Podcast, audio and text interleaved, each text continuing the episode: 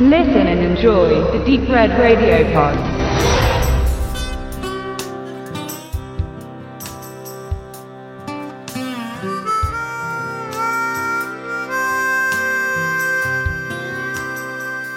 Universal Pictures schwelgt in Nostalgie und gönnt einem seiner kleineren Franchises eine weitere Folge.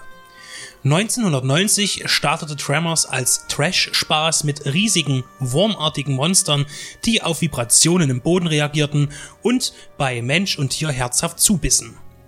Das Konzept halte dich vom Erdboden fern und finde raus, wie man sie töten kann. Fortsetzungen gab es 1996, 2001 und 2004. Sogar mit einer 13 Episoden füllenden Fernsehserie versuchte man, die im deutschsprachigen Raum sogenannten Raketenwürmer am Leben zu erhalten. Alle Sequels wurden für den Heimkinomarkt produziert und konnten respektable Erfolge verbuchen. Die Serie wollte aber keiner sehen und der Sci-Fi Channel verzichtete auf eine zweite Staffel. Eine standhafte Fangemeinde hat sich entwickelt und die wird nun mit Tremors 5 Bloodline für seine Treue belohnt. Das Gesicht von Tremors ist Michael Gross. Auch wenn Kevin Bacon im ersten Teil als prominentester aus dem Cast hervorstach, so wirkte Gross in allen fünf Teilen und dem TV-Ausflug mit. Er spielt einmal mehr Broad Gummer, ein waffennah Survival-Geek und der härteste Kerl der Welt, seiner Welt. Mit viel Ironie ist sein Charakter seit jeher angelegt und darauf darf man sich erneut freuen.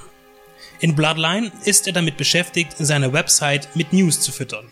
Hier zeigt er dem verweichlichten Rest der Erdenbevölkerung, wie man sich in der Wildnis behauptet. Er scheint auch der Einzige zu sein, der sich nach den vergangenen vier Vorfällen noch mit den Schnapoiden beschäftigt und vor ihnen warnt. In Südafrika wird man auf ihn aufmerksam, denn dort gibt es gegenwärtig ein Wurmproblem. Er und sein neuer Kameramann Travis werden eingeladen, das Wesen zu erlegen oder einzufangen. Da ist man sich noch nicht so ganz sicher.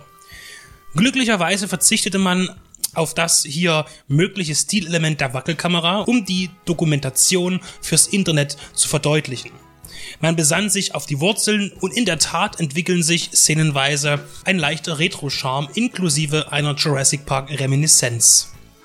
Gamma bekommt es aber nicht nur mit den klassischen 30 Meter Graboids zu tun, sondern wieder mit den aus Tremors 3 Back to Perfection bekannten Weiterentwicklungen des Ass Blasters. Die sind wesentlich kleiner, laufen auf zwei Beinen, haben Flügel und können demnach auch fliegen, angetrieben von einem düsenantriebartigen Analfeuerfontäne. Zu ihnen gesellen sich noch viele kleinere Ableger, die sich nicht minder gefährlich gestalten. Appetit auf Menschenfleisch haben sie alle. Und somit ist Bert Gummer auf dem schwarzen Kontinent am richtigen Ort, um seine Jagd wieder aufzunehmen. Auf dem Regiestuhl platzierte man Don Michael Paul, scheinbar der Mann, wenn es um Filme mit steigenden Ziffern hinter dem Titel geht. Jarhead 2, Lake Placid 4, Sniper Legacy, Tremors 5 und demnächst Kindergarten Cop 2 mit Dolph Lundgren als Schwarzenegger-Ersatz. Ihm ist es gelungen, einen C-Movie zu inszenieren, der fernab von Asylum-Qualitäten eine ansprechende Optik bietet. Die Story jedoch bietet selbstverständlich nur das bekannte Katz-und-Maus-Szenario und wenig Spannung. Der traditionell komödiantische Einschnitt, und von Tradition kann man bei einer Anzahl der Teile ruhig sprechen, ist geblieben und bewegt sich von altbacken über gut getroffen bis hin zum albernen Fäkalwitz.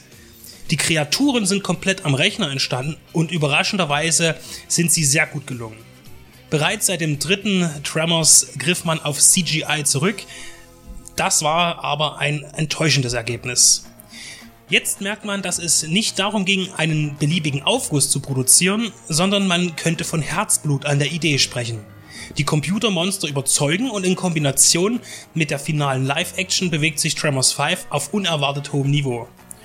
Somit dürfen sich nicht nur Komplettisten freuen, sondern auch Exilanten, die sich mal wieder einen Monsterstreifen ansehen wollen.